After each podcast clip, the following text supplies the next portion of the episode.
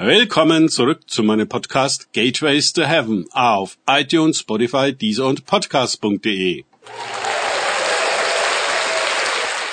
Mein Name ist Markus Herbert und mein Thema heute ist ganzheitliche Wahrheit.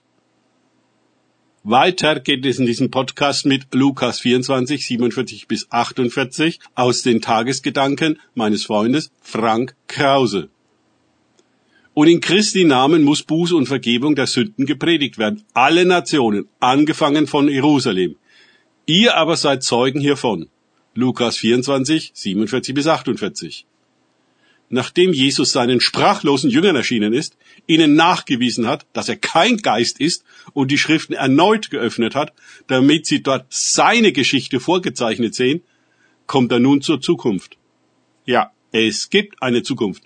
Wie schön für die Jünger die sie verloren hatten. Sie werden von Jesus als Zeugen all der Erfüllung der Worte der Propheten, wie sie in der Kreuzigung und Auferstehung des Christus geschehen sind, benannt.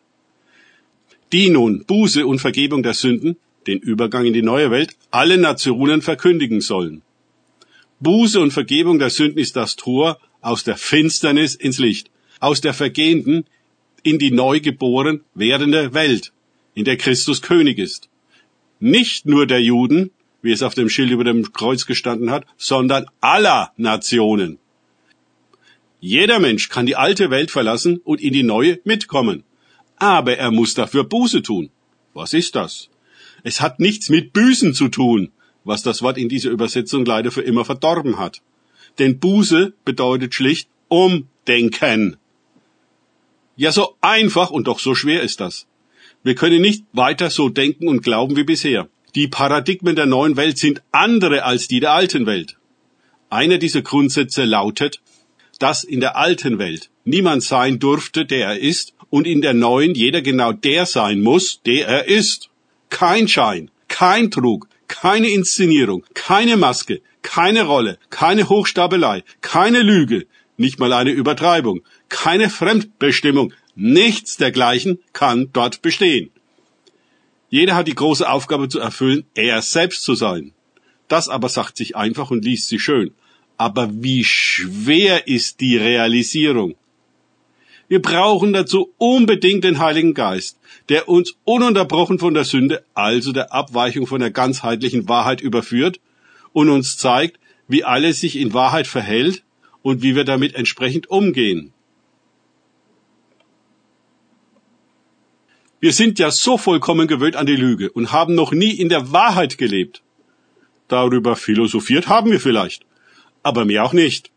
Jetzt kommt der Heilige Geist, der große Therapeut, und geht es mit uns an. Das Programm ist umfassend und wird uns auch umfassend verwandeln. Wohin? In uns selbst, wie wir wirklich sind. Das Ebenbild Gottes.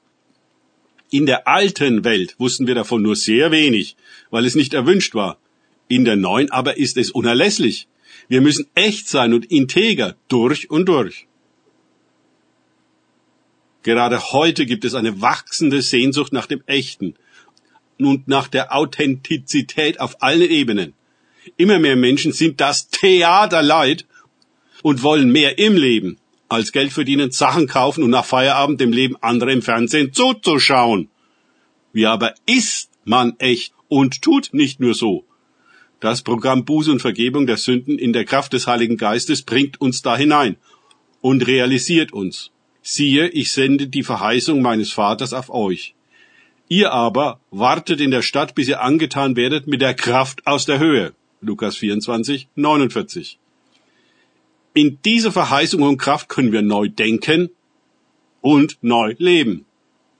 Neue Menschen werden, die nicht die alten Menschen sind, nur etwas besser. Leider stellen sich religiöse Leute den neuen Menschen häufig genauso vor. Sie wollen etwas verbessern und optimieren, etwas reformieren und renovieren, was Jesus längst als untauglich abgeschrieben hat. Er gibt uns einen neuen Geist, ein neues Herz, ein neues Bewusstsein, eine neue Erde und einen neuen Himmel. Das sind keine Verbesserungen, sondern Beendigungen und Neuanfänge. Altes vergeht, Neues wird. Danke fürs Zuhören. Denkt bitte immer daran, kenne ich es oder kann ich es? Im Sinne von erlebe ich es. Erst sich auf Gott und Begegnungen mit ihm einlassen, bringt wahres Leben. Und den neuen Himmel und die neue Erde. Gott segne euch und wir hören uns wieder.